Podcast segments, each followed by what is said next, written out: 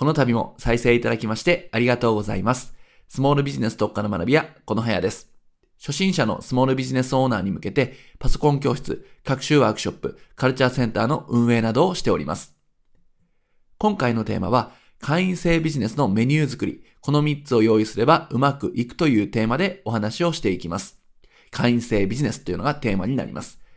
継続課金のモデルを作りたいとか、毎月の集客の心配がつきませんとかね、ストックビジネスを始めたいんですけどっていう声をですね、私たちの生徒さん、会員さんからよく聞きます。まあ、結構ね、こういった、えー、要望を持っている方とか、こういったところに課題を感じている方多いのではないでしょうか。で、ストック型のビジネスっていうのが出てきましたけれども、ストック型とフロー型っていう2つの種類が大きくあるんですよね。ストック型っていうのは、まあ、言葉からもね、こう連想できると思うんですけど、積み上がっていくと。毎月の営業活動に依存せず、売上が確保できるビジネス。これをストック型のビジネスというふうに言います。で、対してフロー型っていうのは、毎月の営業活動が必要だということですね。ストックしていかないから、毎月毎月、まあ、自転車操業のようにお客さんを獲得し続けないといけないと。そうしないとキャッシュが持たなくなる。売り上げが続かないということなんですね。まあ、大きくこのストック型とフロー型というものがあるよということなんですね。で、これどっちがいいのかというと、もちろんストック型が理想なわけです。で、完全にストック型に振り切るっていうのは難しいと思います。特に最初は。なので、フロー型とストック型をね、こう、両立させながら、ストック型を重視していくっっていう風な方向で決めていかないとですね、なかなかうまく回っていかないんじゃないかなと思いますね。最初はストック型一択っていうのは難しいんで、フローを確保しつつ、ストックを育てていくということになります。で、ストック型が理想的だということはもう言うまでもありません。昨今のビジネスモデルを見ても明らかですね。例えばコミュニティ運営をしていますとか、オンラインサロンを始めましたとか、会員制ビジネスやってます。サブスクリプションサービス、まあ、サブスクと言われるものをやってますと。こういうことで、まあ、継続課金、ストック型っていうサービス形態っていうのが流行ってきているというか、えー、主になってきているっていうのは、これはもう言うまでもありませんよね。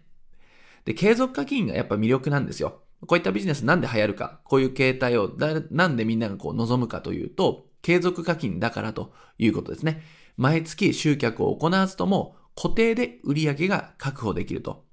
いうふうなビジネスなわけです。例えば、毎月100万円の継続課金があったらどうでしょうか？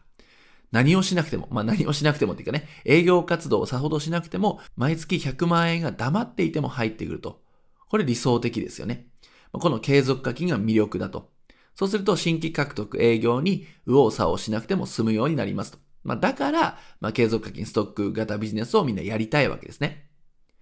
で、顧問契約っていうのがあります。まあコンサルの方とか、あと事業の方の顧問契約という形態があると思うんですけど、これも継続課金なんですよね。まあ、毎月毎月入ってくると。ただこれ俗人的な要素が強いです。これ俗人的っていうのは社長とか特定の誰かに依存してしまうと。その人がいなくなったり、その人ではなくなった場合に、あ、じゃあ契約はやめますというふうになりがちだという問題点はあります。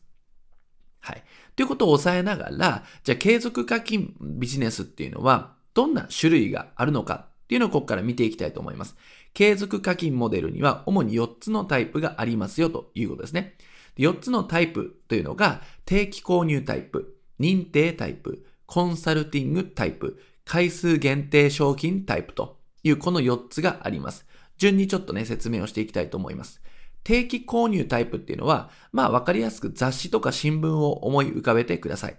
まあ、毎月定期購読をしていれば届くと毎月商品が届くってことですね。まあ、これは商品のラインナップとかネタ数っていうのが課題になってきますね。なんか有形の商品、形ある商品を届けるんであれば、その商品ラインナップが重要ですし、なんか情報を届ける、コンテンツを届けるっていう場合は、そのネタ数が必要になってきますよね。はい。まあ、そういった課題もあるんですが、こういうタイプっていうのは成立している、まあ、大きなビジネスにもなっているので、まあ、一つのアイディアとして考えてください。定期購入タイプですね。そして次、認定タイプですね。まあ、一種のフランチャイズのようなイメージですね。まあ、まるっきりフランチャイズではないんですが、まあ、そういうイメージを、えー、持っておいていただくと分かりやすいかと思います。で、認定タイプっていうのは、認定制度っていうのを作って、認定者に商品を広めてもらうんですね。まあ、アンバサダーとちょっと近いのかもしれませんが、まあ、認定というね、こう仕組みを作って、例えば認定講師になってもらうと。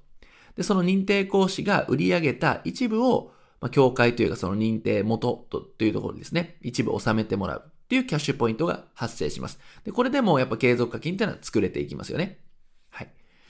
そしてコンサルティングタイプ。これは、まあ、毎月、まあ、顧問契約と似ていますね。コンサルティングをしてくれる、えー、相談をできるということで、そういった権利を販売すると。そしてこれはオンラインで全て完結させることも可能です。まあ、昨今ではね、ビデオ会議ツールっていうのがね、ありますし、まあ、テレワークなんかも可能なので、まあ、コンサルティングっていうのはね、こういったもので、まあ、オンラインでできるというふうな利点もあります。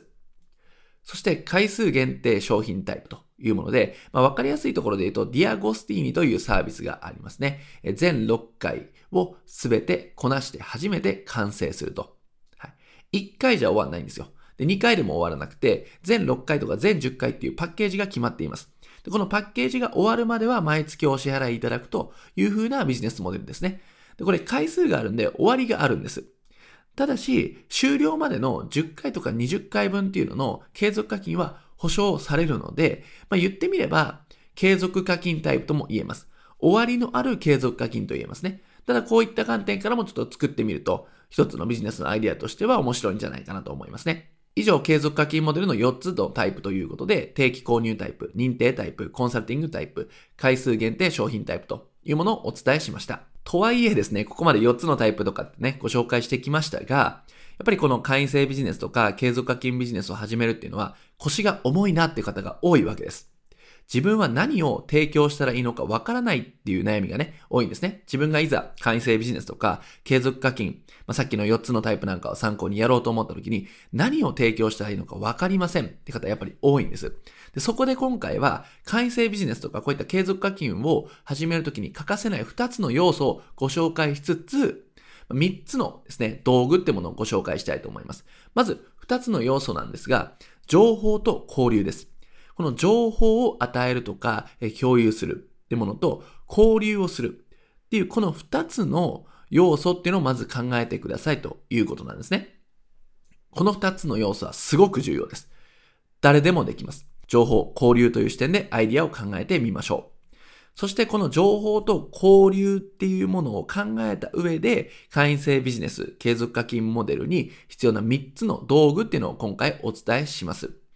3つっていうのが、1つ目がニュースレター、あるいは解放誌なんて呼ばれますね。で、2つ目が相談できる場所。で、3つ目がシェア、共有できる場所と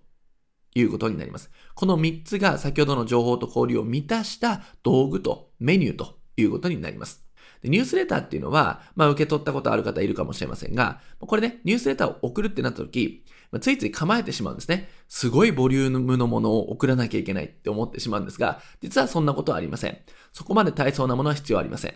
例えば自社の過去のコンテンツとか発信したものがあればそれでも大丈夫です。過去のブログの記事、メルマガ、会員さんのインタビュー記事、お役立ちコラム、プライベートな情報、何でもいいんですね。何でもよくて、接触頻度を上げてもらうとか、こっちの親近感を感じてもらうっていうものも役割としては入っているので、ニュースレターそこまで構える必要はありません。こういったものを参考にニュースレター発行を考えてみてください。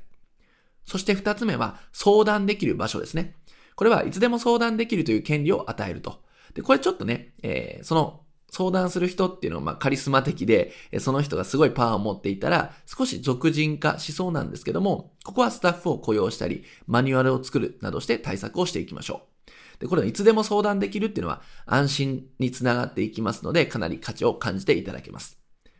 そして3つ目はシェアできる場所ですね。これ取り組みとか成果を報告できる場所ですね。で、これ一番やりやすいのは SNS のグループ、まあ、非公開のグループなんかを使って、そこでやると。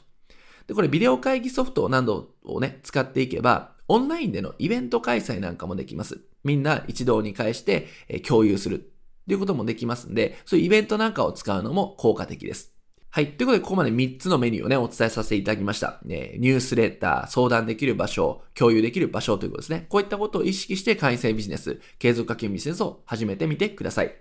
ということで今回ね、まあ、編集後期まとめたことなんですけども、会員制は小さな会社にとって相性のいいビジネスです。はい。でいかにこれポイントなのが、一人の人と継続的なお付き合いができるのか。ここが重要です。このいかに一人の人と長い継続的なお付き合いができるかっていうのは、スモールビジネスでものすごく重要なことなんです。なので、まずは軽やかにですね、初めの一歩を踏み出して、この継続課金、会員制ビジネスを作っていってください。ということで今回は会員制ビジネスのメニュー作り、この3つを用意すればうまくいくというテーマでお話しさせていただきました。この度も再生いただきましてありがとうございました。スモールビジネス特化の学びはこのはやでした。